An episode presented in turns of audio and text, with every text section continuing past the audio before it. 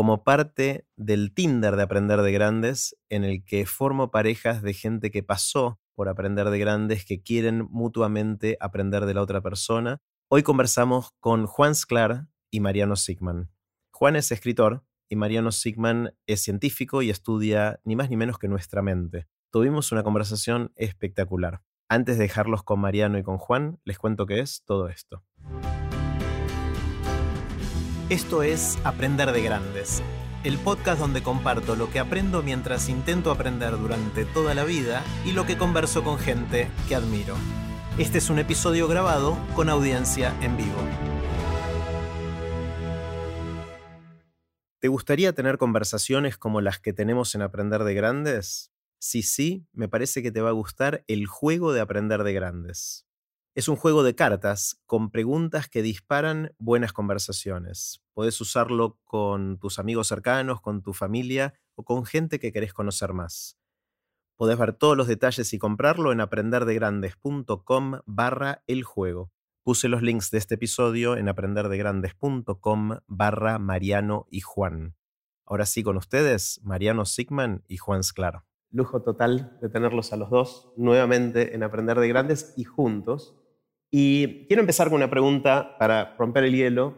Cuenten alguna cosa, cuéntenme o cuéntense, alguna cosa que les haya pasado en sus vidas después de que grabamos el último episodio con cada uno, eh, que crean que puede ser significativo o les interese compartir. ¿Quién quiere empezar? Está arreglado. ¿Qué quiere? Em, nos habías dicho que pensemos en esto y yo pensé que esta pregunta iba a venir más tarde Eh, porque elegí algo medio turbio, pero bueno, ya está, vamos a contarlo. Eh, yo el episodio lo grabé en mayo de 2021 y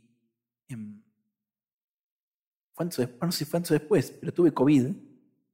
Eh, y mm, el COVID que tuve o que tuvimos en mi familia fue medio complicado, no solo no em, desde la salud, sino desde lo, desde lo mental.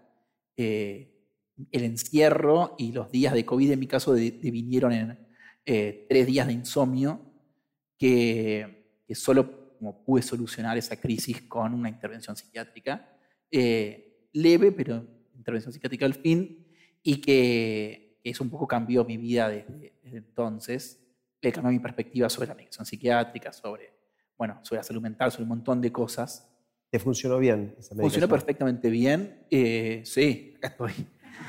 Y, eh, y continúo con el tratamiento. Es súper leve, pero, eh, pero fue un momento de quiebre en mi vida respecto a, a, cómo me venía pensando a mí mismo, a la vida, al arte, las drogas y un montón de cosas. Y eso sucedió muy cerquita del episodio. Qué bueno.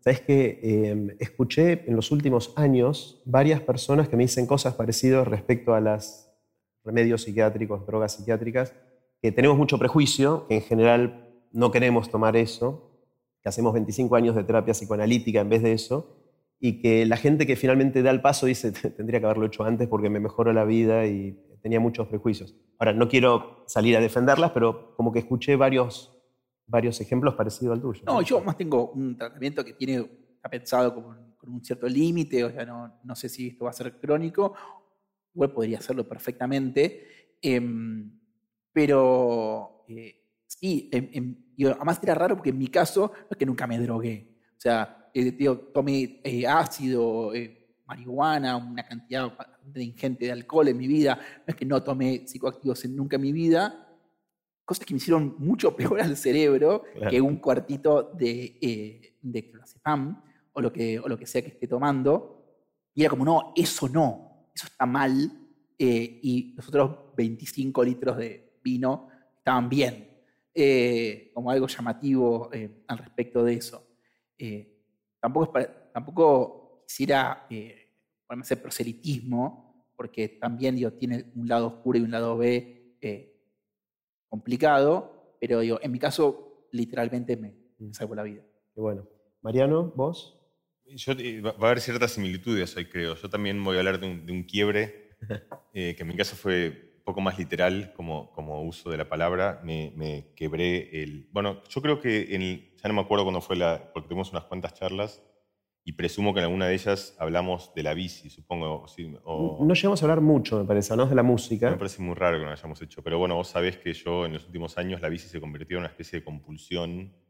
Eh, iba a todos lados con la bici, hacía una cantidad ingente, salía como, como sea 200, 300, 400 kilómetros, iba a cualquier lado y además como que me parecía lo más natural del mundo cuando llegas a un lugar, agarrar la bici temprano y salir y, y por ahí volver un día después o dos días después. Y tenía este año dos, dos eh, grandes viajes de bicicleta. El primero de ellos salía de- del Atlántico, subiendo y bajando los Pirineos, el filo, hasta llegar al Mediterráneo, en un cruce en seis días, haciendo unos mil y pico de kilómetros, subiendo todas las montañas.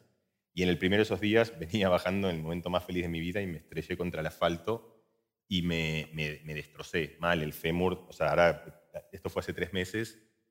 Y yo creo que el quiebre en realidad lo, lo voy a hacer corto, pero digo, eh, eh, eh, no, no estoy contando algo dramático, estoy bien eh, eh, parecido, pero hay, hay cierta similitud.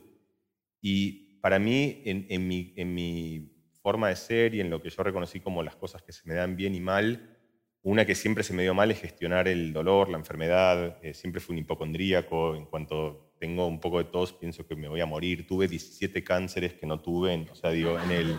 Es decir, yo, yo te enumero todas las veces que yo. El último, o sea, el penúltimo, me dijo el médico que lo que yo pensé era un cáncer de estómago era el ombligo. Para que te una idea de. de- literalmente, o sea, es así, no, o sea, eh, para, para que veas, o sea. Creo que Woody Allen sería como un escéptico de la enfermedad al lado mío. O sea, soy. eh, quiero decir, no era algo que se me daba bien. eh, y sin embargo, eh, por una cantidad de circunstancias, de cosas que estuve explorando en los últimos años, eh, este decidí deliberadamente eh, que fuese como una. que lo iba a vivir de una manera distinta. O sea, fue un proyecto, una especie de, de- de- de- de- de proyecto de vida. Y en el momento que me rompí ya estaba como camino, decidí que iba a hacer el ejercicio de que sea un viaje interesante. No placentero, porque yo sabía placentero no iba a ser, pero que, como tantos otros, digo, en los sabores uno come picante y, y- a lo mejor no, es agresivo el sabor en la lengua, pero aprendes a disfrutarlo. Y todos hemos hecho viajes a lugares donde dormimos mal, donde comemos mal, donde la pasamos mal, donde, pero, pero todo eso nos gusta y disfrutamos haber hecho. Y digo, la paternidad se parece bastante también a, a, a- uno de esos viajes.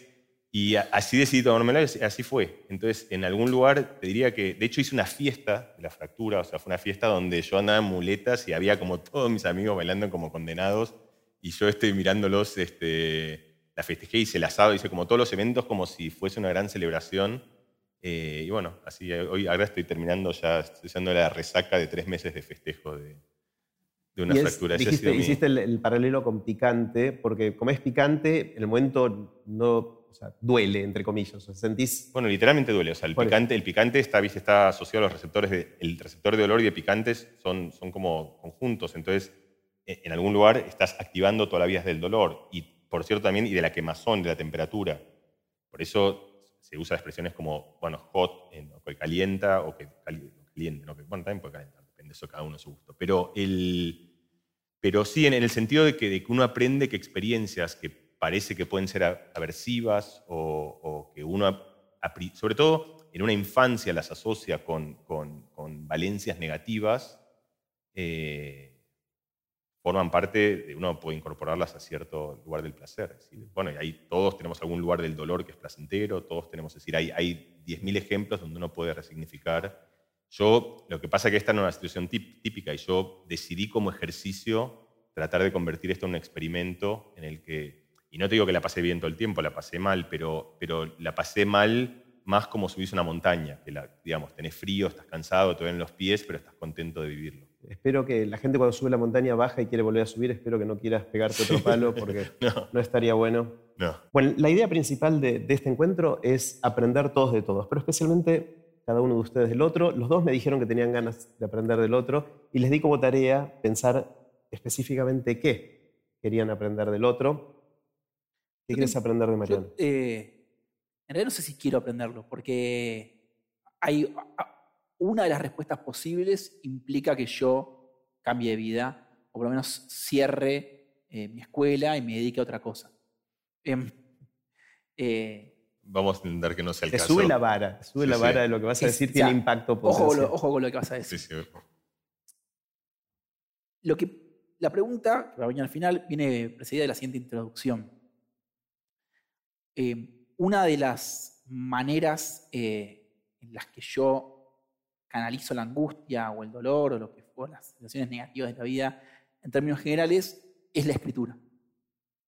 Y esto a veces es simplemente eh, el reflejo casi literal de eso negativo. Es decir, si yo estoy angustiado no es que me, me siento a escribir cosas hermosas, sino que me siento a escribir cosas más o menos oscuras o turbias, y de alguna manera eso me hace eh, sentir bien.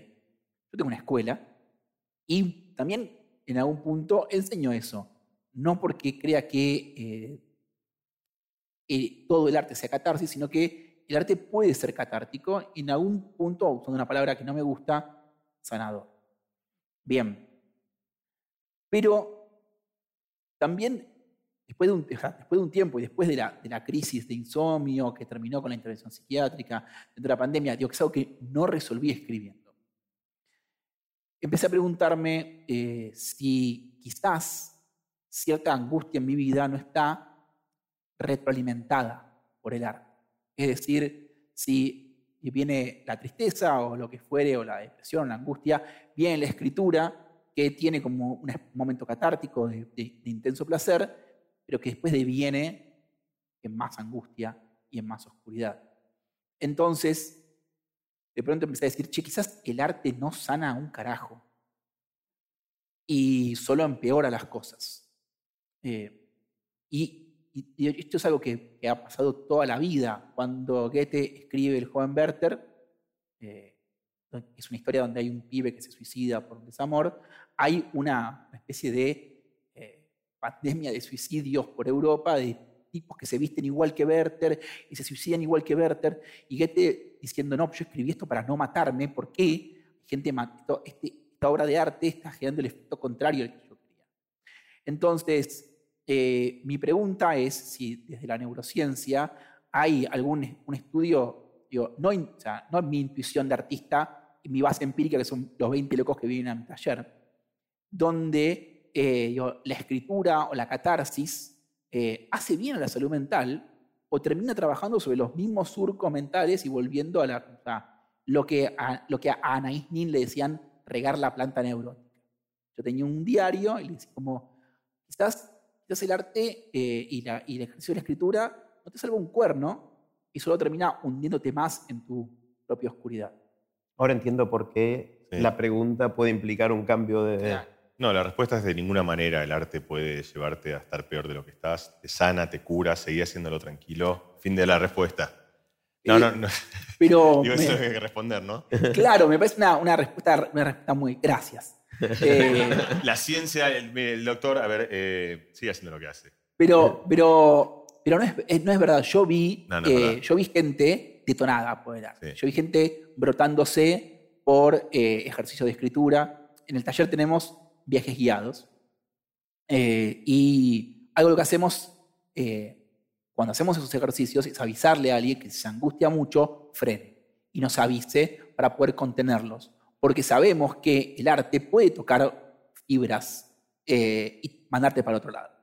Eh, y esto ha sucedido eh, en la historia del arte. Yo siempre empecé a defender que el arte hace bien y escribir hace bien, pero en algún lugar de mi mente sospecho o me pregunto que si alguien no está en su mejor momento, eh, la, tanto producir arte como consumir arte te puede tirar para el lado oscuro. Eh, y yo lo vi suceder eso. Sí. Mi pregunta es si hay, algún, hay algún estudio estadístico donde dice, tenemos este grupo de control, tenemos mil personas escribiendo en cuadernos y mil personas que no. ¿Cuáles se suicidan más? ¿Cuáles tienen más brotes psicóticos? ¿Cuáles son más agresivos? ¿Cuáles los cuales hacen, cometen más delitos? Sea, ¿sabemos algo si los artistas o la gente que produce, que practica algún tipo de arte en términos generales, es más o menos propensa a cometer delitos y o a tener una mejor salud mental? Sí, no, o sea, no, creo que se sepa. O sea, yo no lo sé, en todo caso, definitivamente ese estudio no lo conozco. Eh, y creo que son estudios que, ahora respondiendo en serio, son muy difíciles de hacer porque en general cuando vos pensás estas preguntas en formas de ciencia, tratás de delimitar el espacio de lo que estás investigando. Y arte es un concepto muy general. Entonces lo que yo sospecho es que, y ahora voy a intentar esbozar por qué, es que hay formas de artes que pueden ser más proclives a llevarte a lugares más oscuros y formas expresivas. En general, por, por eso, porque el arte, ¿viste qué es arte y qué no es arte? Entonces yo lo preferiría pensar como formas expresivas, porque puede ser de, del uso de la palabra, del uso de la pintura, del uso donde estás tratando de comunicar algo y estás tratando de convocar ciertas ideas, de ir hacia ciertos lugares, ciertos paisajes mentales o ciertos, eh, ciertos pensamientos o ciertas vías expresivas. Entonces, eh, yo, no creo que exista algo que vaya definitivamente en una dirección, ni siquiera sistemáticamente, si lo que imagino es que hay un abanico de cosas en las cuales, dado un estado, eh, hacer arte te va a llevar hacia un estado lejano del que estabas y otras formas de expresarte en las que vas a ahondar o profundizar más en ese estado del que te querías alejar. Eso es lo primero que yo pienso, con lo cual creo que no va a, existir ese, estudio en esa forma. Puede ser que en promedio sea pero aún si es en promedio, sería un promedio con una varianza enorme, o sea, donde puedes ir para un lado o para el otro. Entonces creo, creo que sería un promedio como muy poco informativo. Pero después, creo que hay algo un poco más rico que eso en realidad, que sí que creo que hay ideas que son sugestivas o que te pueden dar una idea de cuándo y por qué es más posible ahondar en el estado anímico en el cual estabas y cuándo y por qué vas para otro lado. Lo que yo quería decirte primero es, eh, supongo que es una pregunta muy personal, igual a la cual yo quiero decir, no, no, no, no es que haga falta respuesta, pero eh, a veces es parecido a lo que yo decía antes del, del dolor, del sufrimiento, del...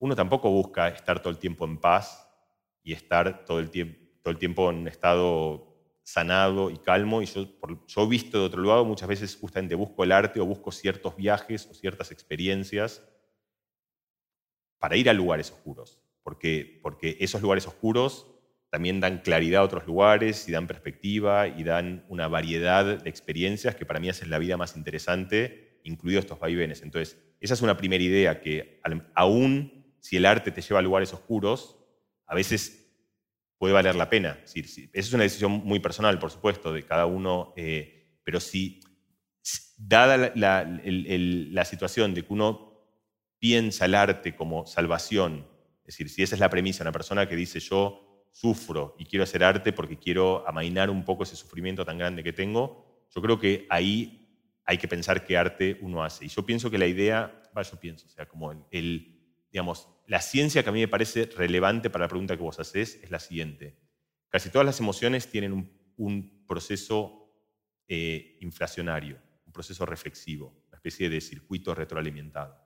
Eso está muy de moda ahora con el discurso del enojo, donde el enojo produce enojo. Es muy famoso que la risa produce risa. O sea, una persona, es decir, no vos decís, estoy contento, pensalo como en otro lugar lo estoy diciendo, estoy contento. Entonces lo que voy a hacer es, voy a descargar esa contentitud que tengo riéndome, expresando eso, como forma de arte incluso. Bueno, eso no pasa, vos te vas a reír y nos vamos a empezar a reír y nos vamos a reír más y más y lo que hicimos pensando que eso iba a ser una especie de manera de desahogar una emoción que sentíamos o algo que nos irradiaba, en este caso puede ser algo bueno, termina siendo combustible para eso mismo. claro, lo que está diciendo va en contra de una idea muy antigua y muy arraigada en Occidente, que es la catarsis aristotélica. Es decir, para, Aristóteles en la poética, uno va a ver una tragedia para purgar esos sentimientos de tragedia.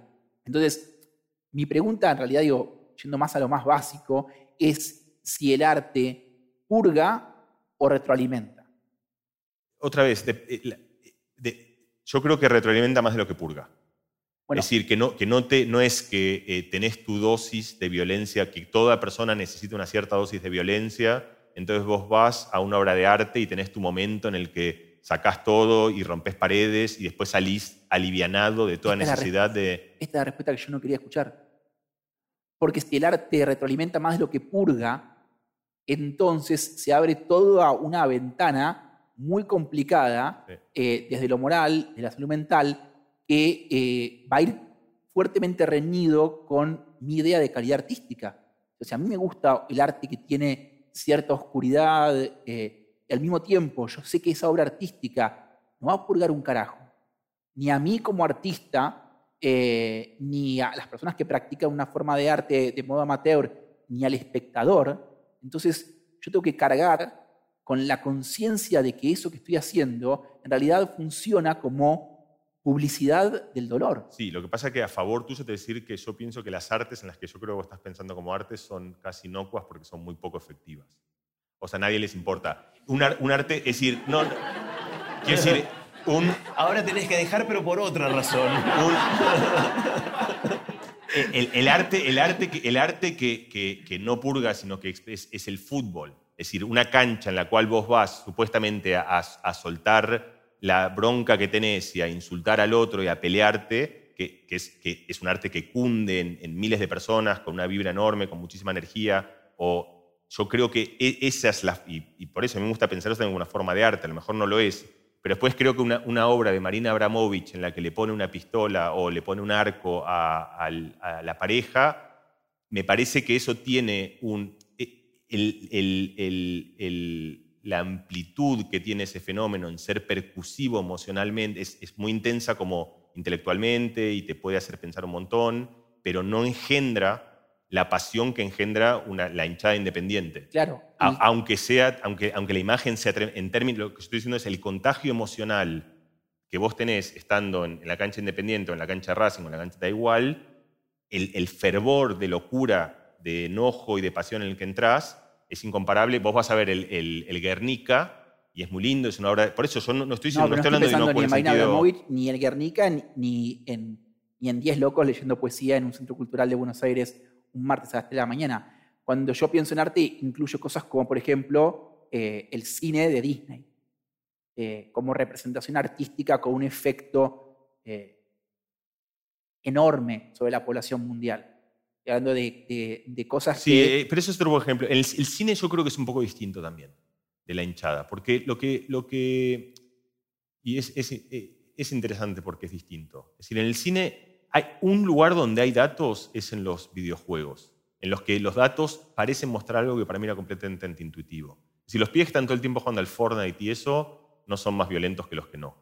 Fortnite es un jueguito donde se disparan y se cagan a tiros y eso, que sería como peor que el cine. Y ahí es interesante entender por qué. O sea, hay algo de, y yo, no tengo exactamente claro por qué el tipo que sale de la cancha de fútbol sale enervado de una manera que lo que ha hecho, en vez de descargar el enojo, sembrarlo, lo cual es un hecho empírico, es distinto de un pibe jugando en una pantalla. Otra vez yo creo que hay algo de, la resonancia motora que uno tiene con la experiencia artística.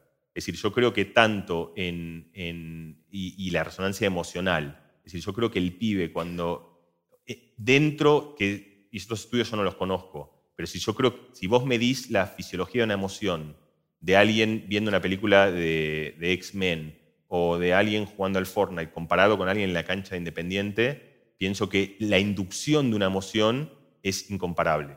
¿Por qué exactamente? ¿Qué hace que en el, en el, en el, en el que realmente entras en el personaje, en el porque el que está en la cancha independiente dice te voy a matar, te voy a matar, tampoco lo va a matar. Es decir, también es un juego. Digo, tiene alguna similitud con el Fortnite. Sí, sí, lo, pero acepto la, la, premisa del fútbol, del fútbol como arte. Lo que sí te voy a discutir es, bueno, aceptame que hay algunas formas artísticas que tienen efecto eh, sobre la población mundial. Son masivos. No hablo ni de, ni de, ni de una performance eh, para 10 espectadores, ni de la poesía. Hablo de arte de masas.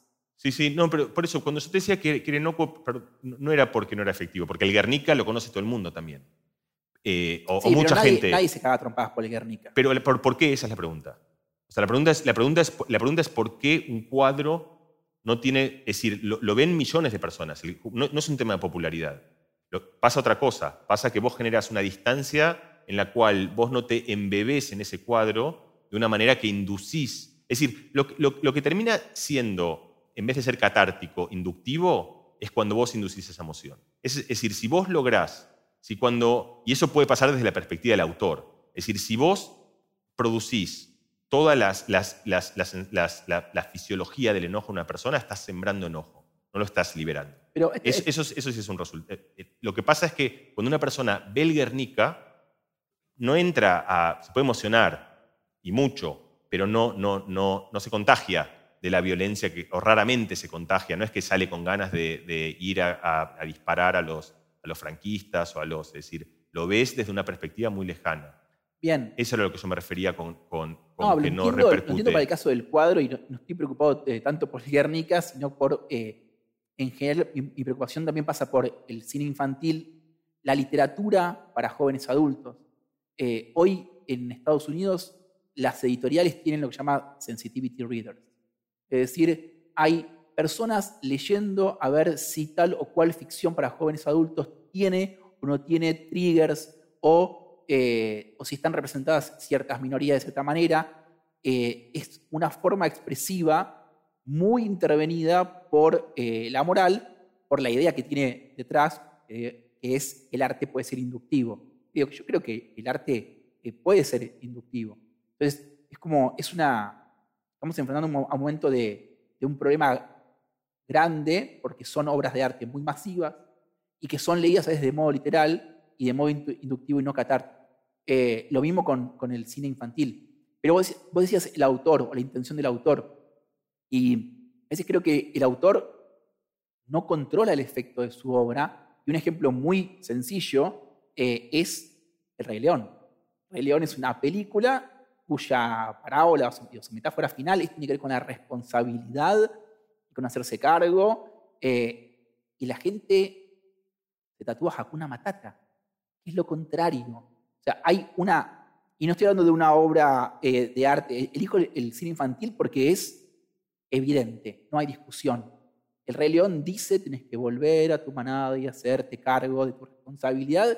Y la gente sale diciendo: eh, Hakuna Matata, ¿cómo hay que vivir?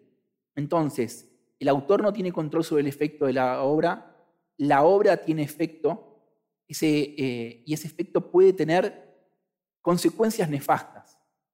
Bien, todo esto me lleva a un montón de, a una conclusión que es indeseada para mí, que es hay que legislar sobre eso que puede generar efectos nocivos en la sociedad.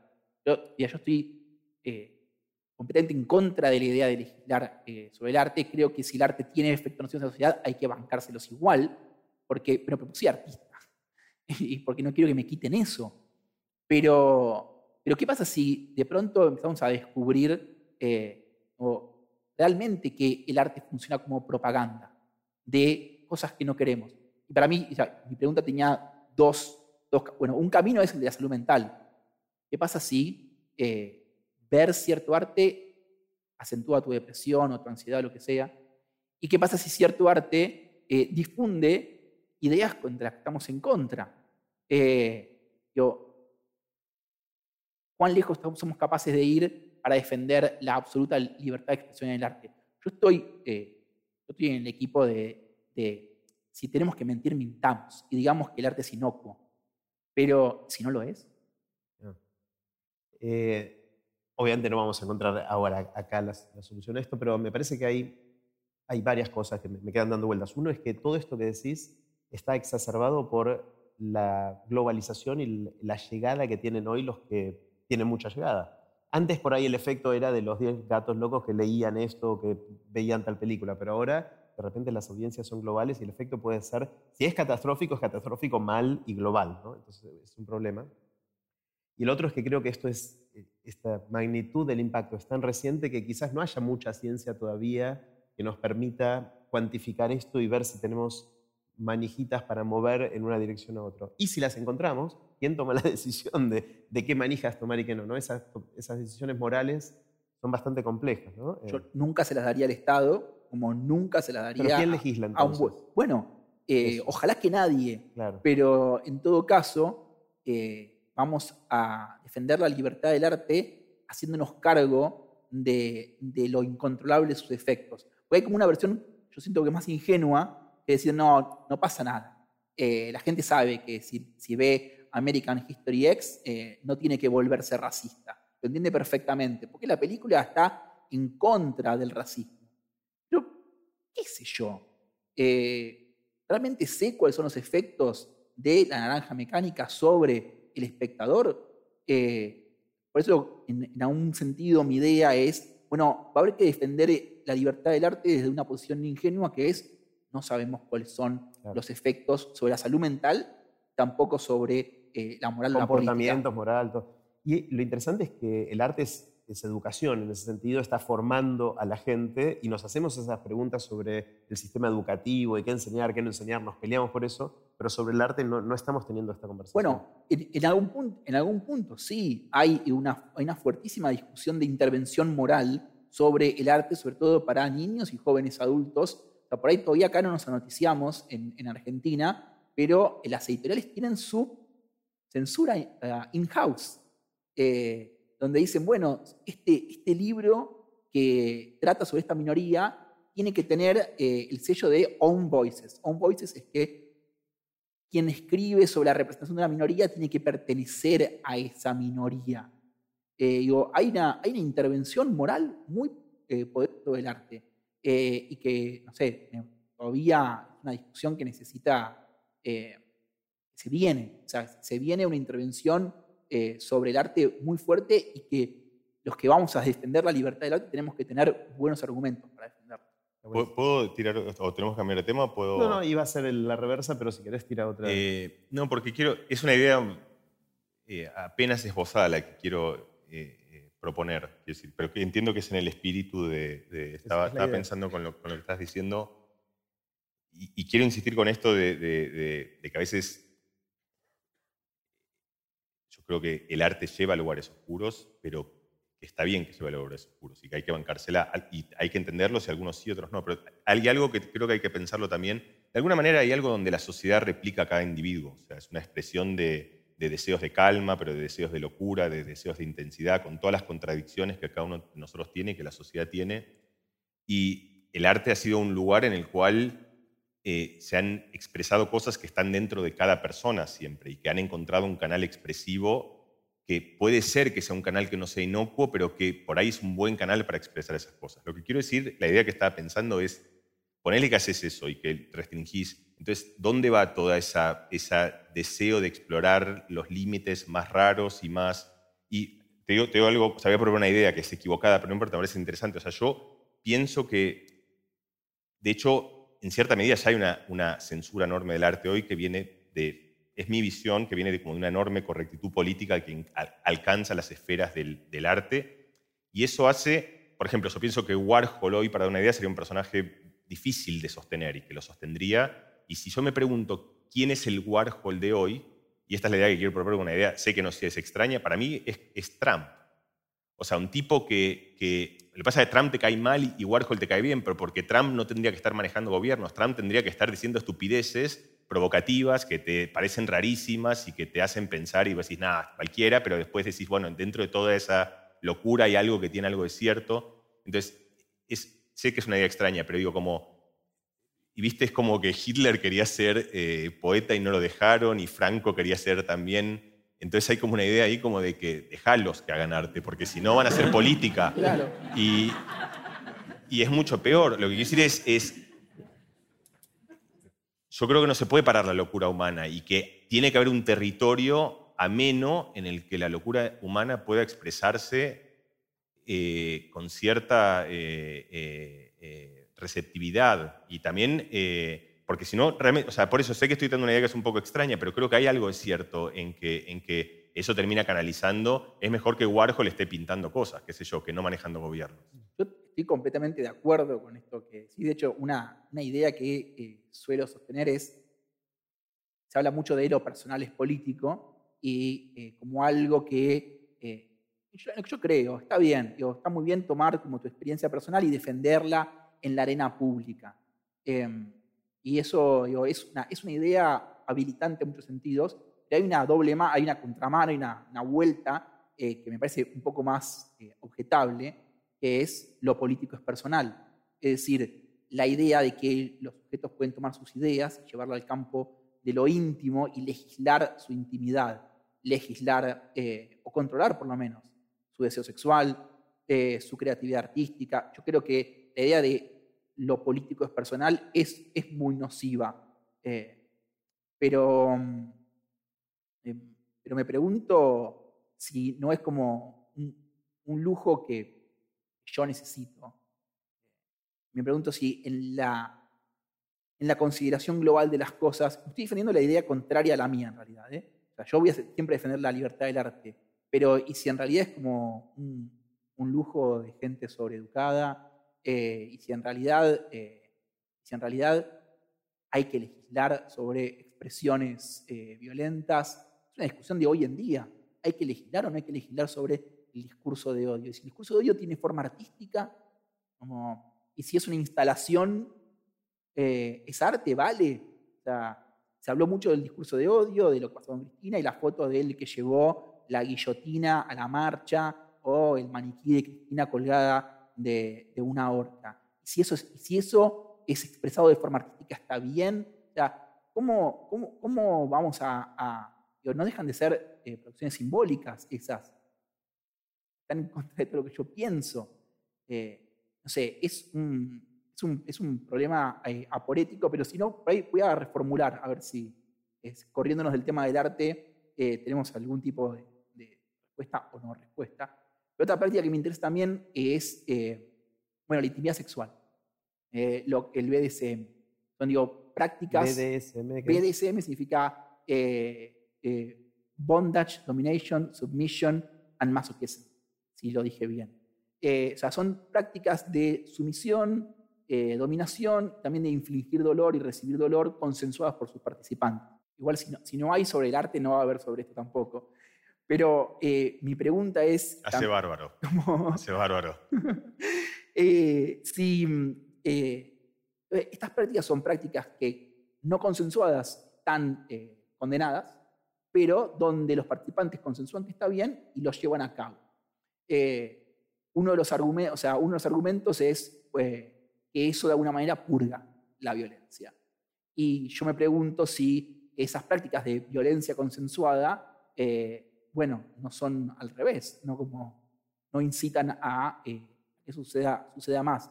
Me preguntaba también si desde las neurociencias alguien se puso no, a estudiar... otra vez, eso no, y, lo que pasa es que tu intuición es correcta porque aparecen los, es decir, existen los dos fenómenos. Es decir, reprimir una idea es una manera de convocarla, de incitarla, eso es muy conocido desde, desde todo el, desde siempre y desde el psicoanálisis y hoy desde la neurociencia. Vos tenés violencia y no tenés cómo expresarla y la guardas en algún lugar y en algún momento se desboca y la expresas. Eso es cierto.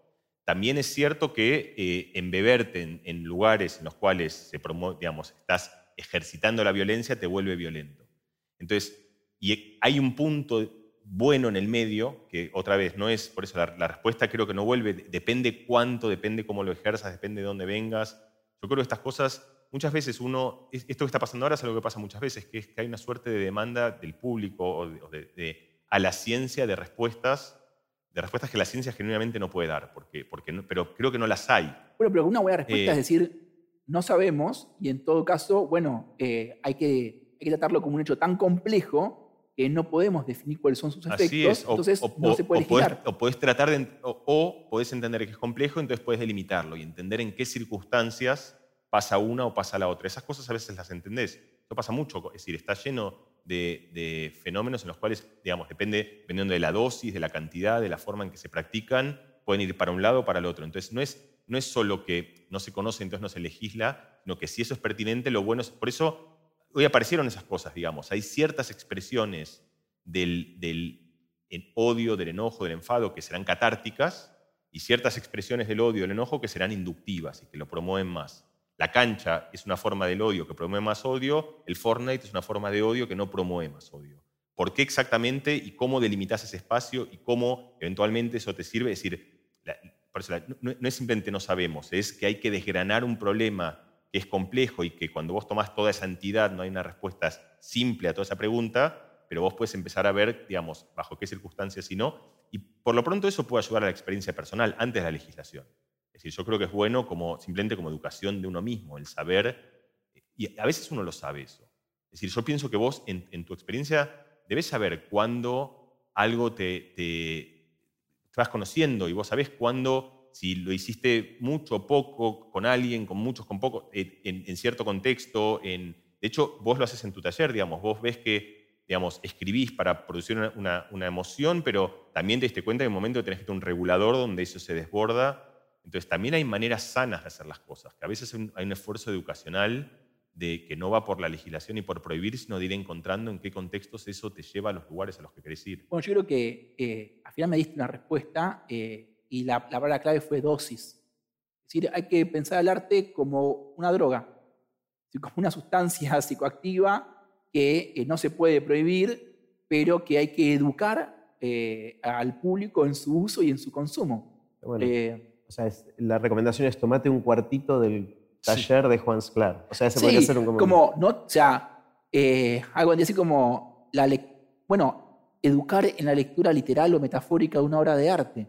Em, o en las dosis en las que consumís una obra de arte, o cómo consumís una obra de arte, o cómo consumís tu propia producción artística. Si lo pensamos con una, con una droga, con su educación, con su control de daños, eh, bueno, eso puede ser un acercamiento que no sea ni el ingenuo, porque o sea, se defiende el arte del lugar ingenuo, no hace nada. No, mentira que no hace nada, hace cosas. Eh, y tampoco poner al Estado a prohibir y a legislar eh, porque nos podemos quedar sin arte. Y entramos en un lugar como muy complicado que es perder unas esferas de libertad más grandes que tiene el humano. Eh, bueno, me voy con, gracias, me voy con mi respuesta, el arte es droga. Está genial. Mariano, ¿qué querrías aprender de Juan? Eh, no sabe, nada. Voy a hacer una mini intro también, porque te digo, ah, son dos cosas, no sé si son la misma o no. La primera es, es, además es como más utilitaria, creo, es muy simple. a mí me, llegó mucho, de hecho se lo, me di cuenta, no se cuenta de algunas cosas te llega porque las contás mucho. En la charla que estuviste con Jerry, la, descripción que vos das del tarot, a mí me resultó muy como un dispositivo comunicacional y como una especie de, artefacto que evolucionó para tener todos los ingredientes que una buena conversación tiene que tener. Bueno, por lo menos ese es mi, mi recuerdo de lo que vos contabas, digamos. Y por lo tanto funciona y es efectivo siempre y de hecho, al punto tal de que yo quiero, o sea, me dio ganas, de, me, digamos, me, gustó tanto que tengo ganas de, empezar a, ejercerlo yo, o sea, es algo que voy a... Voy a, em, y entonces, ese lo entendí, me, daba ganas de, ahondar en eso y preguntarte como qué otros dispositivos comunicacionales, eh, juegos, situaciones, contextos, roles, actuaciones, digamos, o sea, qué otras, me parece que vos tenés una buena intuición en, en cómo eh, articular, cómo crear un contexto que dispara una buena comunicación. Esa es una primera pregunta. Eh, a lo mejor la, única, ¿no? Hagamos esa y después vemos si... Em, yo creo que eh, ahora, ahora si, el arte es droga, esa es la pregunta que le hace al dealer. No, bueno, em, yo creo que el arte es ese lugar poroso donde uno puede proyectar para para activar una, eh, una conversación que te quite o que te saque de lo, de lo usual. Y en ese sentido, a mí, me, a mí me gusta el tarot porque me gustan esos dibujitos, eh, pero puede ser el cine, puede ser la literatura. Em, cualquier producción simbólica lleva a esa, como, a esa conversación eh, más sosegada de la que vos también hablás en, en tus libros y en las charlas que, que te escuché. Eh, que de hecho, un poco eh, mi, como mi, utopía, eh, que también tiene que ver con la pregunta por si el arte es digo, catártico o no lo es, es algo que yo llamo como la sociedad del sentido. ¿no? Hoy como la sociedad produce cada vez más bienes y el, planeta no va a aguantar. sin embargo, necesitamos seguir creciendo, que seguir las economías, o por lo menos los humanos tienen que estar en movimiento, y creo que una posibilidad eh, utópica es eh, dedicarnos a la producción de sentido constante. Y, de la misma manera que creo que todo el mundo tiene que hacer alguna forma de ejercicio para como, sentirse bien, la que te guste, eh, todo el mundo debería dedicarse a alguna producción de sentido. porque entre muchas otras cosas, bueno, la introspección, por supuesto, la posibilidad como de, iluminar partes de la conciencia nuevas, pero también de encontrar eh, una forma de conversar. A veces son como atacados los talleres literarios o las escuelas de arte en términos generales porque eh, no producen artistas, es decir, porque son atacadas desde la posición donde se dice que eh, es no se puede enseñar a ser artista. Y es verdad que eh, cierto lugar del arte como muy, muy elevado, es completamente caótico. De la misma manera en que tampoco se puede enseñar a ser futbolista de la selección o de primera. Hay condiciones que tenés o que no tenés y también eh, un recorrido que tenés o no tenés y es un poco caótico. Pero nadie discute la efectividad de las escuelas de fútbol o de que se enseñe deporte en las escuelas. Em, o de que haya canchitas de fútbol donde la gente va y juega al fútbol el jueves a la noche y, eso como les hace bien. Hacer deporte, estar con amigos. Eh, también desde las neurociencias está, eh, estudiado que hacer deportes una vez por semana y verte con tus amigos como eleva tu, eh, nivel de vida. Bueno, creo que como todo el mundo debería tener una noche para jugar al fútbol, también debería tener una noche para alguna expresión artística. y y creo que el tarot es una de ellas. Eh, yo por lo menos la entiendo como una forma de ellas. Deberíamos eh, militar para, eh, en el buen sentido, ¿no? no obligar a nadie, pero que entender que, es necesario no solo consumir arte como espectadores, sino también producir para una vida menos limada. Pero yo, yo está bueno eso quiero intentar llevarte a un lugar un poco más preciso dentro de este campo tan grande que es, de hecho, me acordé vos también contabas ahí mismo como que había algo interesante en, en cómo las cartas te desligaban de responsabilidad y te permitían decir cosas que si yo te las dijese, si yo te digo, mira, la verdad que lo que estás diciendo me parece que te va a llevar a mal camino, a lo mejor no me atrevo, pero si son las cartas que te dicen eso, sí te lo puedo decir. Entonces, a, mí lo que, dentro de todo este dominio del arte y de cosas muy grandes, hay un tema que, me interpela un poco hoy en esta conversación, que es justamente, pienso que la mayoría de las conversaciones que tenemos son, son muy superfluas,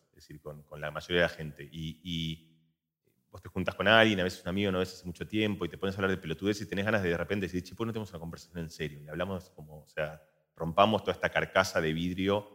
Eh, y yo, yo, ejercito eso de distintas maneras, la de tratar de, de, de salir de ciertos automatismos que son cómodos eh, porque, porque no producen tensión y porque entonces uno como que va balanceándose.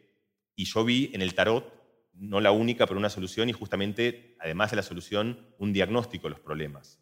Es difícil hablar porque es difícil decir cosas a la cara a alguien porque tienes responsabilidad, es difícil hablar porque no tienes los temas y entonces el tarot te resuelve.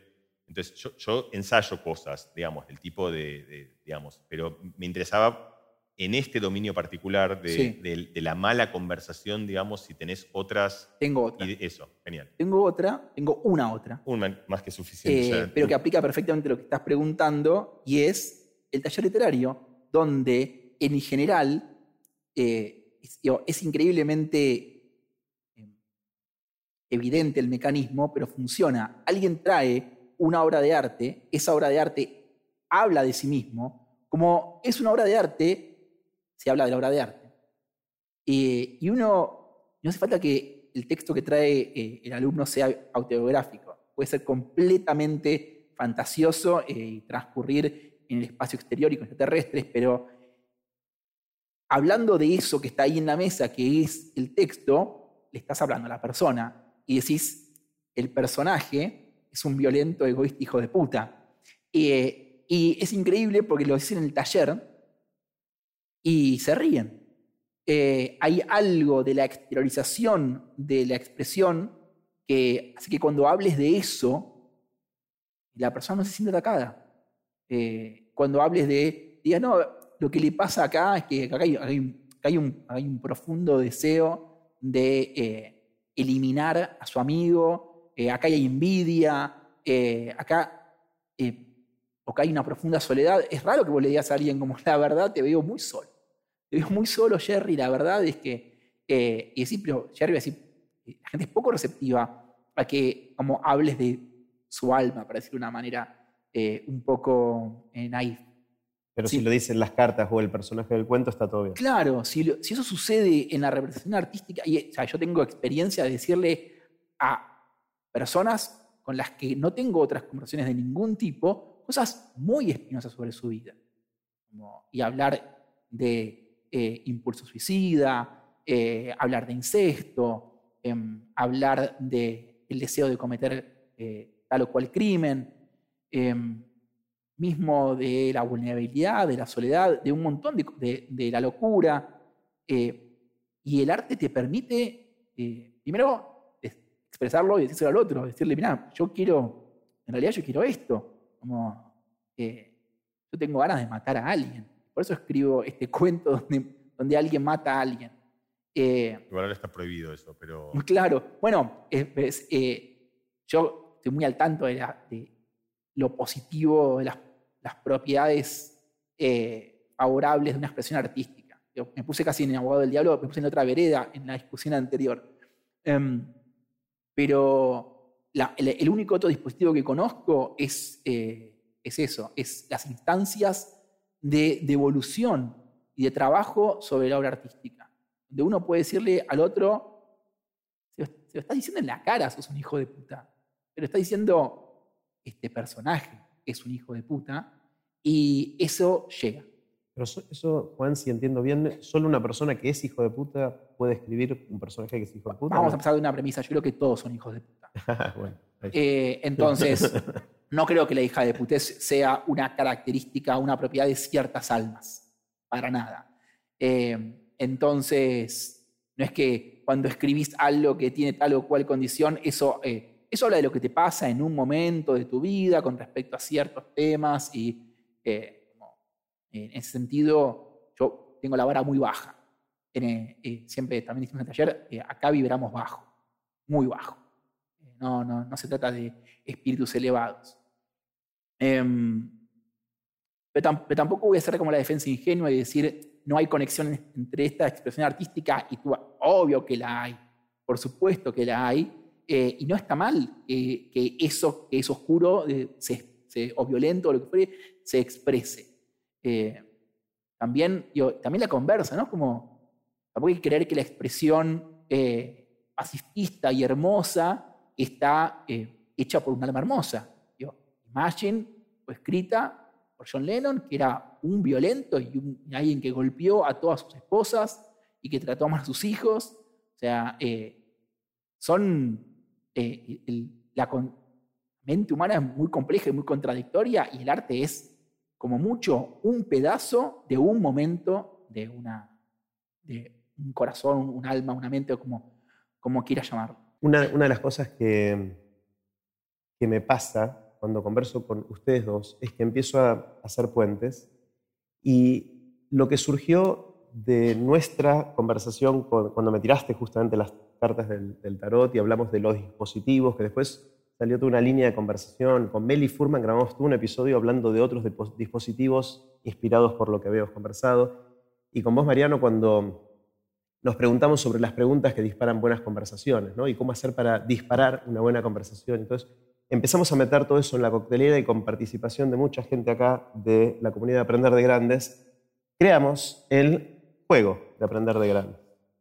Estos son vuestros juegos de aprender de grandes, que es un juego de cartas, pueden abrirlo y pueden ver de qué se trata. Tiene distintas modalidades de juego em, y cada tarjeta tiene una pregunta.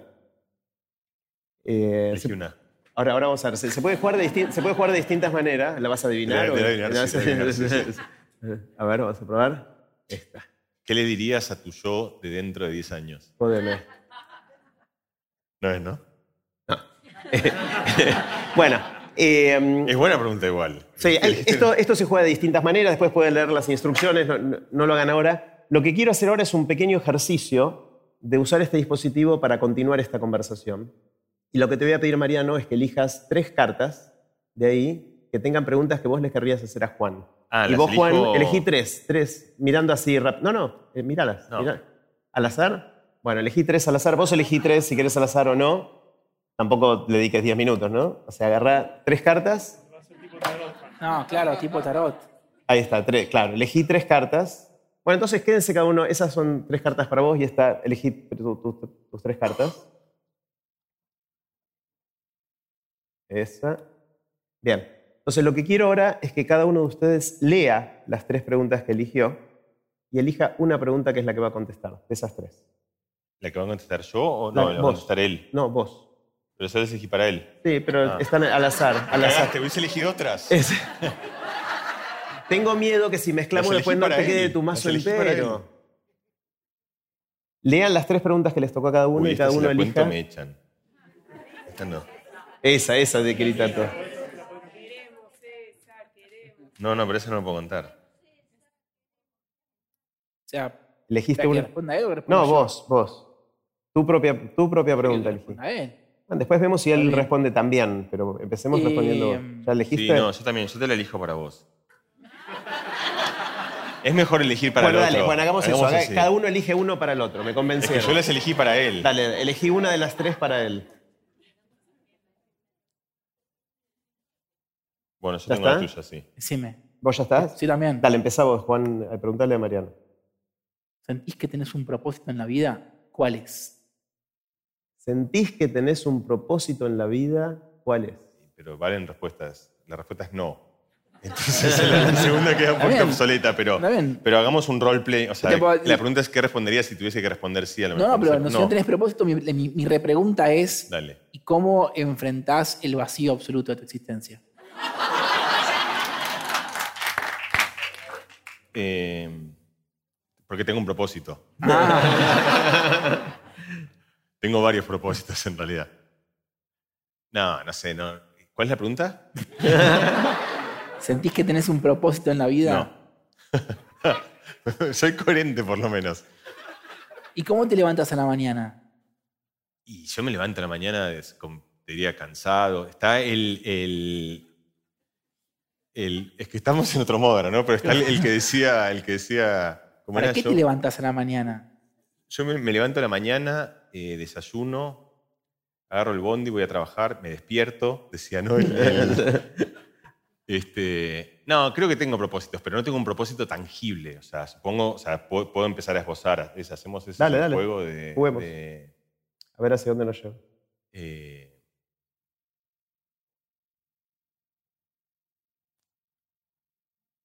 eh, supongo que quiero. eh,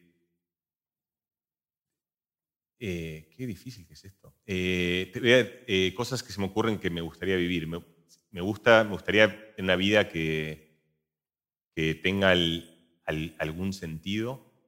Eh, Vos decías antes, es la palabra que usaste vos, sentido, me vino ahí. Sí. El- ese sentido me lo imagino vinculado a gente, además. O sea, no me imagino un sentido abstracto como haber construido algo, sino que es un sentido que eh, creo que mi vínculo, tengo un vínculo con, con la naturaleza y con las cosas, pero tengo un vínculo por sobre todo con la gente. Eh, creo que quiero haber vivido, bueno, tengo alguna compulsión hacia hacer cosas muy distintas y experimentar cosas muy distintas. Diría en general experimentar. O sea, pienso que voy viendo que algo que tiene sentido en mi vida es justamente vivir eh, experiencias muy distintas, emociones muy distintas, vivencias distintas, lugares distintos, gente distintos, amores distintos.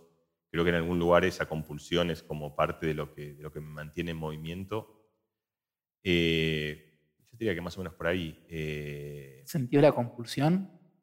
no, la compulsión para mí es, es- es el. Viste que hay una etimología de emoción que es lo que te pone en movimiento, que es la- lo, que, lo que en inglés se llama el drive, que es como la pulsión, que es como un término que es en última instancia. Es, creo que la pregunta que hiciste de por qué te levantás a la mañana, básicamente, y qué te. y qué te a veces porque tenés apetitos, o sea, tenés ganas de comer o tenés ganas de. eh, eh, yo, yo en algún lugar. Mira, te voy a, decir, voy a, voy a responder con una. Es, es que estaba buscando yo esto en un lugar un poco más humoroso, pero Voy a dar una respuesta, porque creo que hay algo que siempre pensé.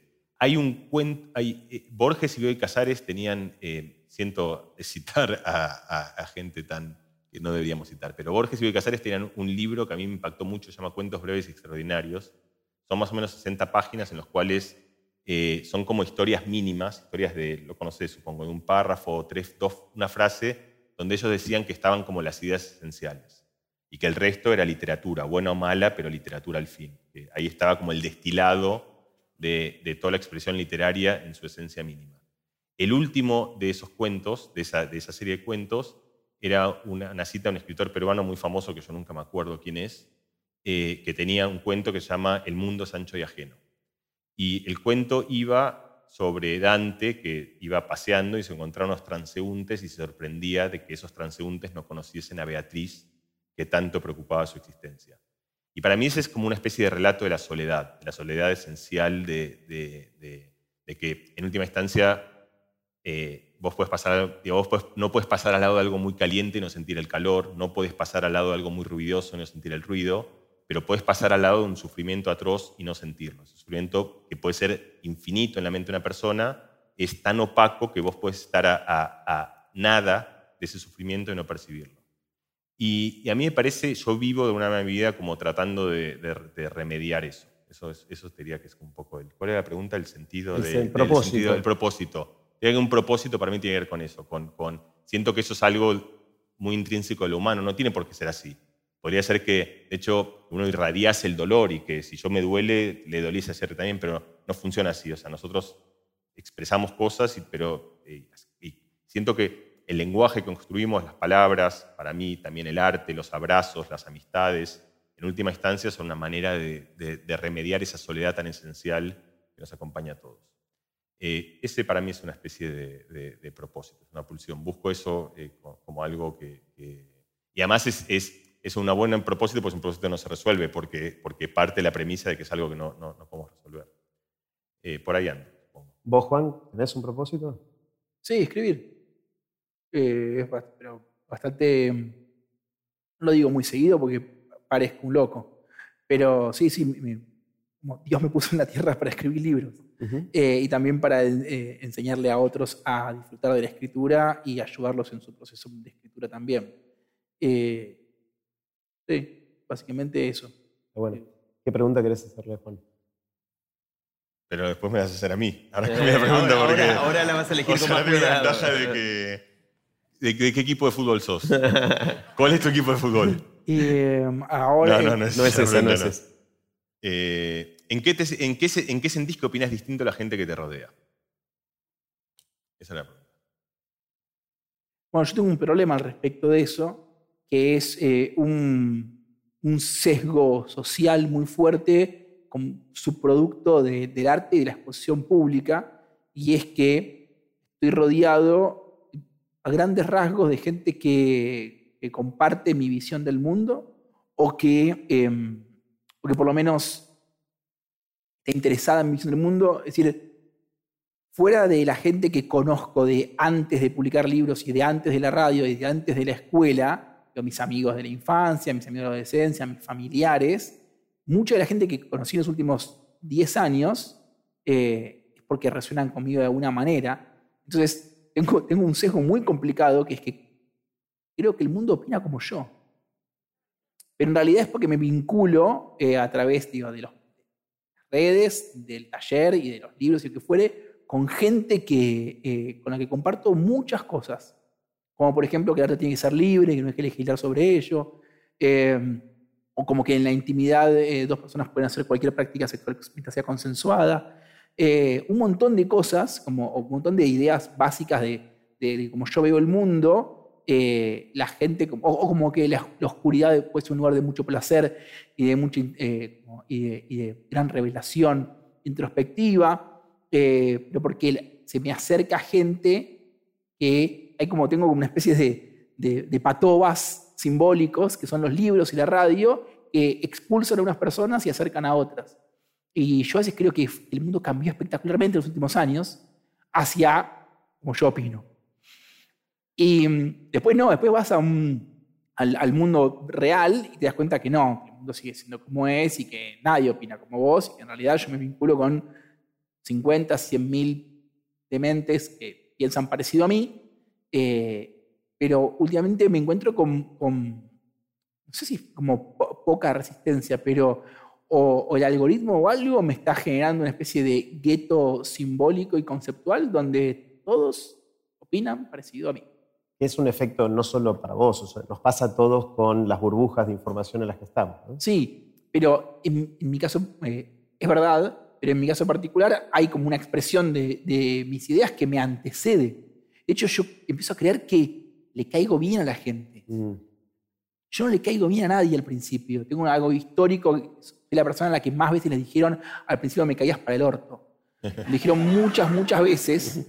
Eh, y eso solo me lo dicen los que después pasar, los que les caí mal al principio y después les caí bien. hay mucha gente que se queda en la primera, en la primera zona.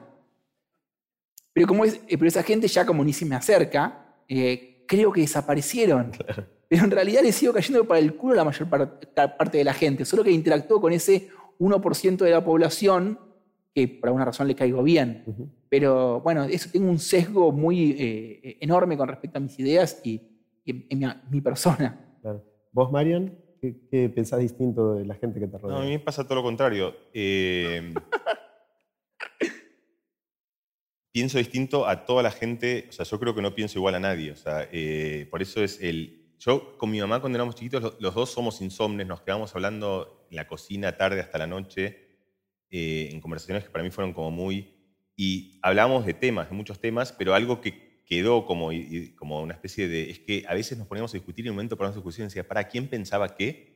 Porque era como que daba igual era un ejercicio de, donde, donde esencialmente tenías que. Era un ejercicio de retórica, pero, pero genuino, eh, donde tenías. Eh, no, era, no era deliberado, era como que nos salía un poco el, el, intentar encontrar dónde podía estar mal lo que el otro pensaba. Y a mí me pasa que te diría que esencialmente en cualquier problema, algunos de los cuales realmente no me traen en la mesa porque, porque serían inadmisibles, digamos, donde hay convenciones que todo el mundo está de acuerdo, toda, toda la gente que yo conozco está de acuerdo y que yo muchas veces tengo opiniones que son distintas o puedo tratar de encontrarlas. Como tengo una... una eh, ¿Y te, siento que te da miedo decirlo? Sí, me da miedo decirlo, sí, no lo diría públicamente. ¿Por, por miedo a ser cancelado? Sí, y por, miedo a ofender a gente y por miedo a decir, porque puedo opinar sobre cosas que son tremendamente sensibles. No, no siento ser una mala persona, solo siento que me, me, A lo mejor lo soy, porque somos todos hijos de puta. Pero, pero, pero lo que quiero decir es, no son pensamientos que para mí son malos, simplemente me doy la libertad de ejercitar qué tal si las cosas son de otra manera en lugares donde yo creo que a la mayoría de la gente le cuesta mucho pensar, eh, hacer ese ejercicio de pensar qué tal si las cosas son de otra manera en dominios donde, donde realmente... Eh, voy a llevarte a un ejemplo que mencionaste varias veces eh, y que lo mencionaste públicamente, con lo cual sé que no te expongo más de lo que ya te expusiste, pero me parece que ilustra eso de una manera no tan riesgosa y más inocua, que es con la, con la autoayuda es algo que, ah, eso es autoayuda, está como sí, es, mal percibido. Es, muy fácil hablar, sí, eso está Bueno, pero, es un ejemplo de eso, ¿no? Es un ejemplo... Sí, sí, está bien. O sea, en la comunidad científica la autoayuda es como algo que está, está mal percibido y yo no veo nada más noble que hacer autoayuda en realidad. Hacer buena autoayuda, digo. O sea, como, como me parece que... Eh, pero, pero, eso justo me parece una muy fácil porque, porque nadie puede enojarse. Sí, o sea, me tratarán de, de vende humo, y de, pero eso me da más o menos igual. Eh, pero te diría, en, en, general a mí me gusta hacer el ejercicio de, número uno, poder hablar de cualquier cosa. Eh, antes pasa, esto fue algo que pasamos por acá. Hay temas espinosos que son difíciles de hablar y que son difíciles de conversar. Eh, a mí me gusta hablar de los temas que son difíciles de conversar. Y en general los temas que son difíciles de conversar, me gusta hacer el ejercicio de tratar de provocar y, y, pensar en, en, asuntos donde estamos muy convencidos que tal y, lo que quiero decir con eso es que es algo que me sale espontáneamente, no, es, a mi pesar, no, es algo que yo elija y no es algo al revés, es algo que tengo bastante frenado, te diría, porque por el mismo tiempo tengo el cuerpo blando y justamente no soy, no soy Warhol, o sea, no me gusta exponerme a decir cosas muy, muy raras y que después todo el mundo me putee. A mí no me gusta la gente me putee. Eh, tengo esa rareza. Este... A esto me refiero. Opina muy parecido, o sea, a mí me pasa lo mismo. Entonces, o sea, de pronto... Eh, Opinamos igual.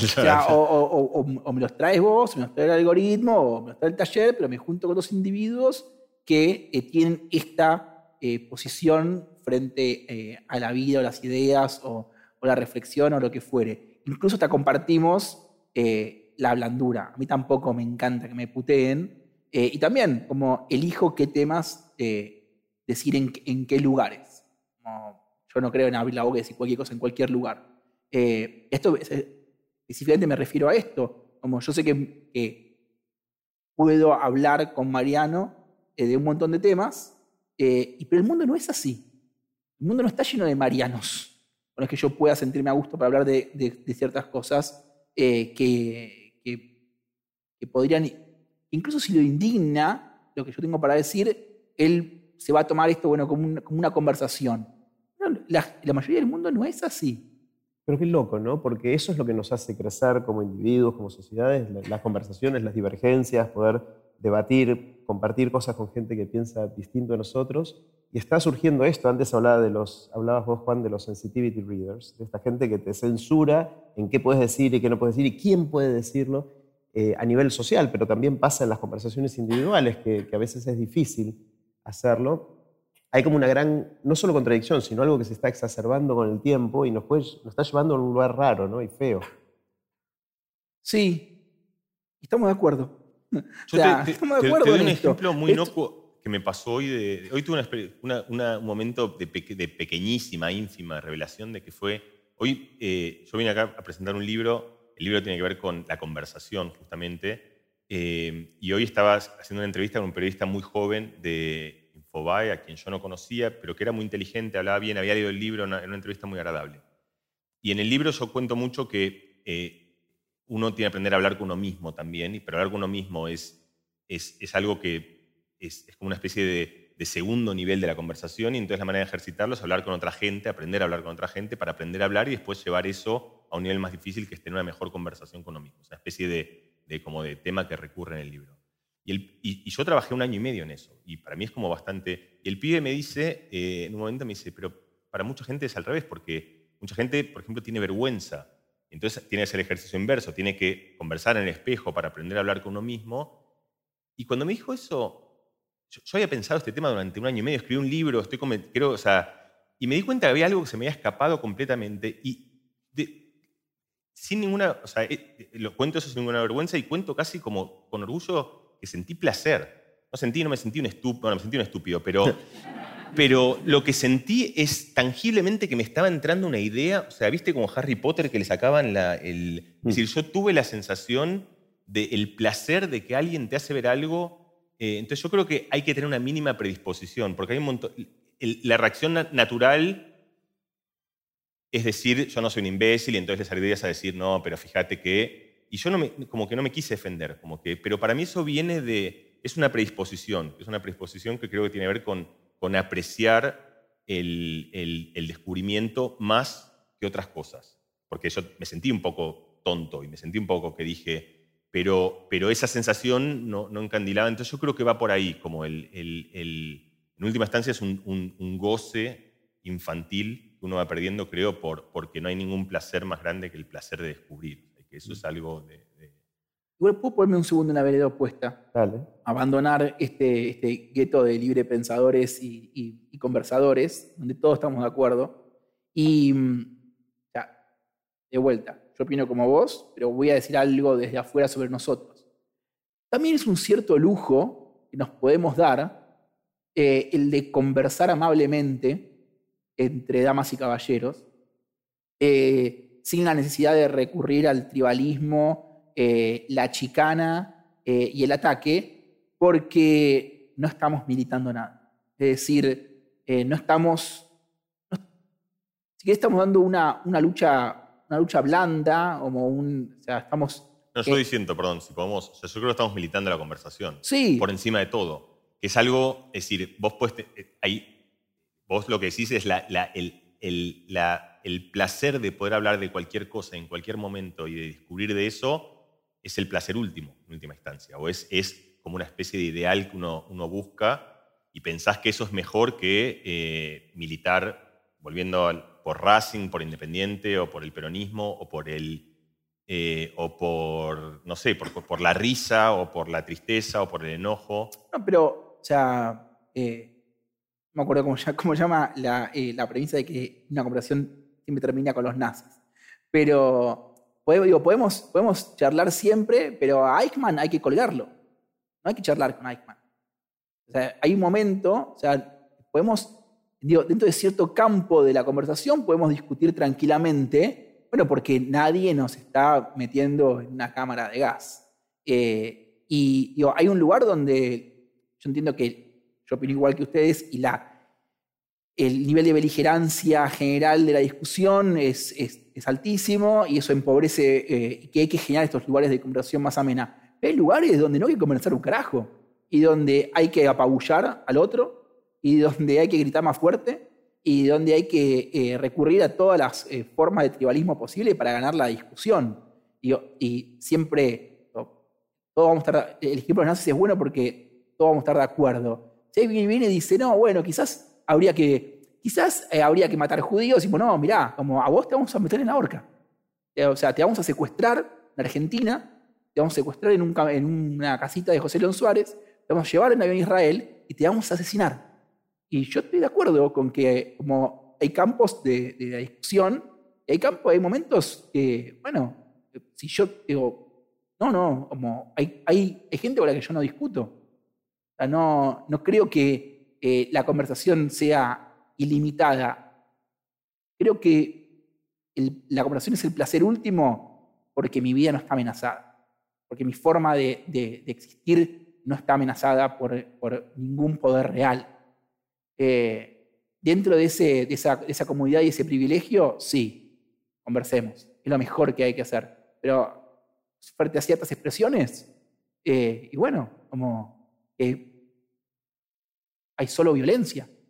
Eh, digo, no, no creo que, que toda violencia esté descartada. Y siempre, mi, mi ejemplo extremo son, son los nazis. Bueno, si hay gente que quiere organizar un exterminio masivo, bueno, habrá que agarrar un fusil y matarse a tiros. ¿Te parece o no eso? Yo creo que tenemos que pasar a otro tema porque, porque es- por dinámica del. Bien, del- vamos a hacer una cosa. Les pedí, les pedí a ambos que eh, trajeran un objeto significativo en sus vidas y si tienen ganas que cuenten qué es y por qué lo eligieron y por qué fue significativo. ¿Querés empezar, María? ¿Empiezo yo? Eh, trajimos cu- cuadernos, nos parecemos. Sí. Maldita sea. este, yo vengo de Madrid, entonces tenía que traer algo que me entre. En el, eh, y vine sin valija además. Entonces eh, traje un cuadernito. eh, es este. Eh, es un cuadernito azul de, creo que de 1986. eh, comprado en Barcelona. Eh, yo eh, eh, en el- en el 76 mis viejos tuvieron una conversación y decidieron que era bueno que nos vayamos. Este, y entonces... A tener conversaciones más lejos. que vayamos a conversar a otro lado, donde tuve las conversaciones con mi madre, ellas eran en la casa de Barcelona. Eh, viví, o sea, que llegué con tres años, no me acuerdo nada de esos tres años. Mi vida empieza cuando llego a Barcelona, mi vida, digo, mi vida biográfica, mi relato, mi memoria. Eh, y en el 87, con ya dos, tres años de democracia, nos vinimos acá a, a Buenos Aires. Y yo, parte de las conversaciones con mi vieja justamente eran sobre la, la Argentina, que era una suerte de, de, de jauja, ¿no? Era el lugar deseado, era una especie de... Entonces, cuando yo llegué a Argentina, que me parecía que venía al lugar donde, además yo había venido a Argentina unas veces y estaba con mi primo, estaba todo bien, y cuando llegué a Argentina me encontré eh, un territorio un tanto hostil, este, en el que primero que yo era un gallego, o sea, yo de hecho para mi segundo secundario soy el gallego, porque yo cuando llegué hablaba, digo, había vivido también en España, y además justo me tocó una ma- mala experiencia, incluida un jabón, o sea, digo, el- el- una conversación bastante explícita sobre mi condición judía, donde me dejaron un jabón en el banco eh, con mi apellido escrito. Eh, eh, entonces, esa vuelta fue dolorosa, y fue tan dolorosa que yo para acomodarme, de hecho yo me moví mil veces en mi vida, bueno, mil no, pero unas cuantas, muchas veces lugares, esa fue tan dolorosa que para acomodarme a eso, retrospectivamente entiendo que lo que hice fue como que corté con todo lo que me había pasado antes. O sea, yo no quería ser gallego en, en algún lugar y entonces yo como que... Y sucedió que toda mi vida anterior a esos 13 años yo la fui, es decir, dejó de ser mi vida. Yo tenía toda una vida, era raro, rompí. Viste que todos tenemos los amigos de la primaria, de la infancia, que los dejas de ver, pero es, un dejar de... Alguno, alguno lo ves y alguno, y además los dejas de ver de una manera suave. Lo mío fue raro porque fue muy abrupto. Este, después me fui a, Nueva York, me fui a París, volví a Argentina eh, y empecé a, a como a ahondar en ese lugar. Y un día, y además yo, la otra cosa es que soy muy desordenado y pierdo todo. Yo no tengo trazas de mi memoria porque las tengo todas perdidas eh, en, mi desorden físico. Es decir, no tengo muchos cuadernos de nada, salvo este que encontré, que fue el cuaderno donde están todas las notas que me dejaron mis compañeros de, del Colegio de Barcelona cuando yo me fui. Y que están escritas, que dicen cosas, están escritas en gallego, claro, justamente. Entonces dicen, por ejemplo, no sé, bueno, son, muy lindas de leer, pero hay, este dice Malvinas Argentinas, porque era 86, entonces este, por ejemplo, me ha escrito a mi amigo Mariano, que espero que se lo pase en una red argentina, a tu amigo Jason, no sé qué. El otro me dice Capullo, vuelve pronto, o sea, como, en fin, están. Y para mí esto fue como un puente con un momento en mi vida eh, que había quedado del otro lado. Eh, fue como una especie de objeto de registro fósil, fue como, imagino, viste, como el tipo que va buscando el eslabón perdido y encuentra los huesos de una memoria que está rota porque en mi propio linaje de mi propia vida este objeto fue eso, fue como algo, de hecho después me encontré con un montón de esta gente, o sea, la historia como que termina bien, es, linda, porque, porque hoy siento que, esa, que ese pedazo de mi vida se ha fundido y se ha mezclado pero este encuentro azaroso de algo que yo pierdo todo, entonces le tengo mucho cariño por eso, porque, porque me, me, hizo un puente de encuentro con una etapa de mi vida que había sido muy buena además. Yo fui muy feliz esos años en Barcelona. No es que yo los borré porque los borré porque por una necesidad de sobrevivir cuando había aterrizado en la hostilidad de algo que yo pensé que era jauja, eh, había decidido borrarlos. Entonces este fue como mi bitácora en el viaje a, a la memoria de mi infancia. Gracias, gracias por compartirlo. Juan, ¿qué, elegiste que contarnos? Algo muy original, eh, unos cuadernos azul también. No, eh, en realidad eh, el cuaderno que traje es, el rojo, que es, yo en la escuela se llama el cuaderno azul, se supone que es porque yo volví a escribir en un cuaderno azul, pero es mentira eso. Yo volví a escribir en un cuaderno rojo. pero como Oster tiene un libro llamado El cuaderno rojo, agarré el siguiente, siguiente cuaderno, no fue el que, en el que volví a escribir, eh, y el cuaderno azul se llama el cuaderno azul por el, color siguiente.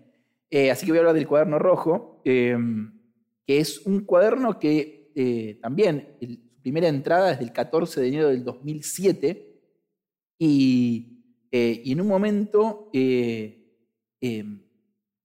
entre, el, entre, el, 2007 o después del 2007 dejé de escribir.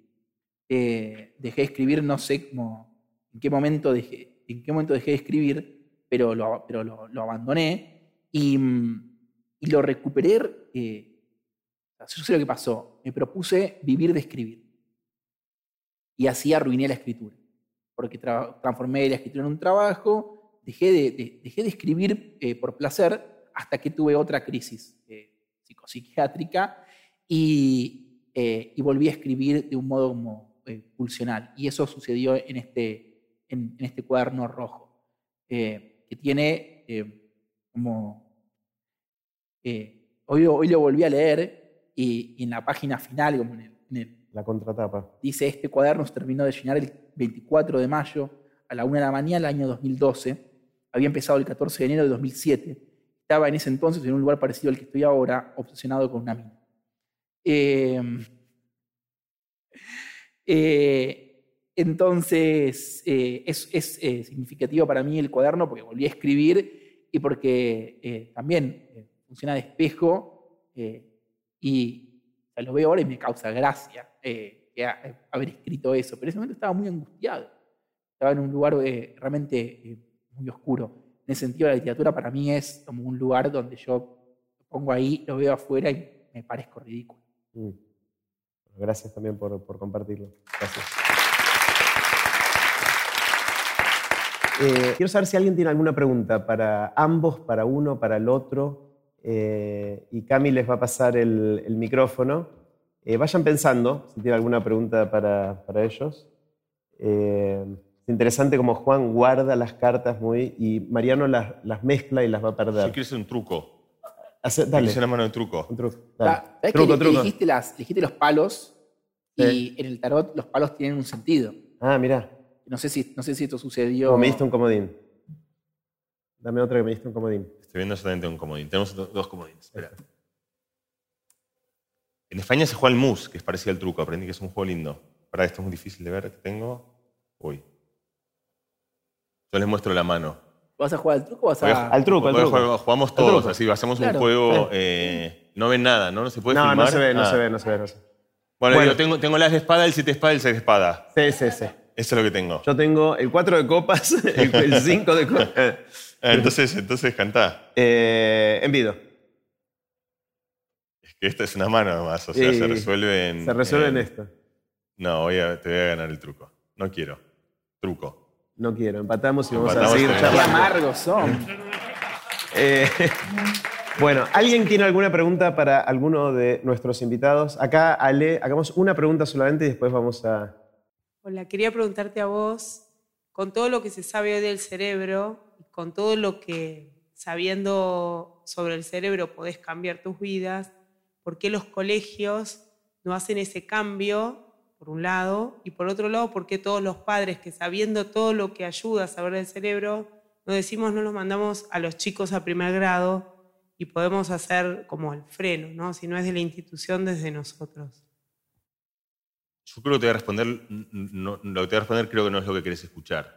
Pero te voy a decir lo que, eh, primero sabemos mucho menos del cerebro de lo que creemos y definitivamente no sabemos suficiente como para hacer políticas sobre cómo educar de manera clara, mejor. Lo que tenemos son intuiciones parecidas a las que tiene todo el mundo y, hoy hay una, tendencia, una moda a, tener cierto hastío con, con un trabajo de memoria en el colegio, con un trabajo por oposición a algo que se ve como mucho más valioso en estos días, que es un trabajo creativo, expresivo, de libertad.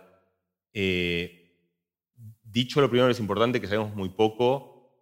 Yo creo que lo que sabemos sugiere que no hacerlo primero, es decir, no trabajar la memoria eh, de manera esforzada y de manera que no es placentera, y no trabajar el ejercicio del lenguaje y de la matemática de manera que no es placentera y que es esforzada y que uno no ve tan claro para qué sirve, eh, es muy difícil llegar al segundo estadio. Es un poco como ha pasado en otros dominios, donde a veces, eh, yo no, te vuelvo a decir que creo que no sabemos suficiente, pero eh, pienso que hay que tener cuidado. La otra cosa que te digo es, nosotros tenemos muchas intuiciones, esas intuiciones en general están equivocadas en todos los dominios. Está bien porque tenemos visiones muy parciales de las cosas y sacamos conclusiones muy rápidas.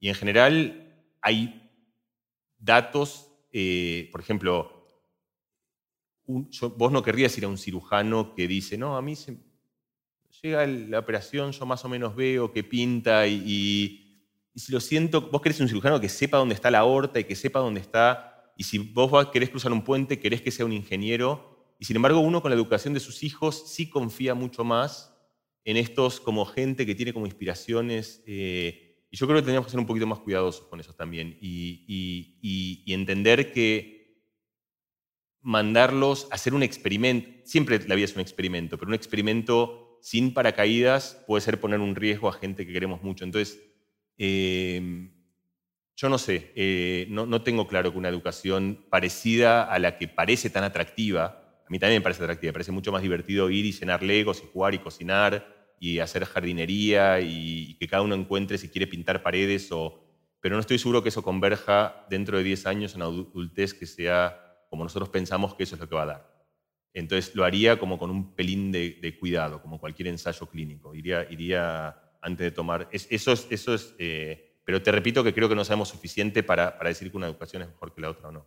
Creo, María, que este es otro ejemplo en que no pensás igual que mucha gente. Que sí, este no, bueno, piensa igual que yo, que me voy a sumar a esto. ya, yo, digo, mi boliche es de escritura creativa y de venía, venía al taller y flashear y divertirte. Pero todo eso es una experiencia que es subsidiaria en algún sentido o dependiente de la otra educación formal. Es decir, si vos no pasaste 10, 15 o 20 años aprendiendo a estar sentado una hora eh, sin moverte, después no vas a poder escribir ni un cuento corto, ni una novela, ni un carajo.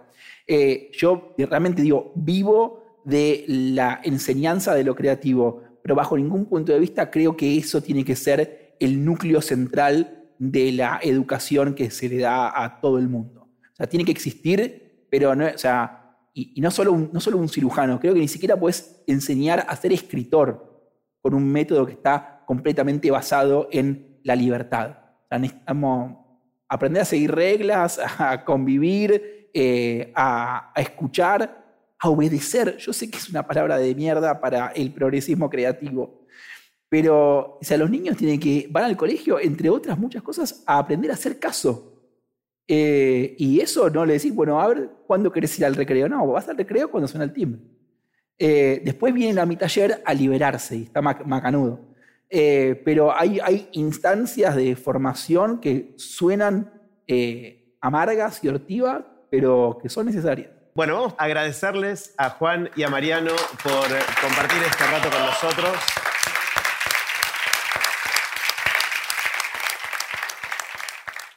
Y así terminó la conversación que tuvimos con Mariano Sigman y Juan Sclar. Puse los links de este episodio en aprenderdegrandes.com barra Mariano y Juan. Espero que la hayan disfrutado tanto como yo.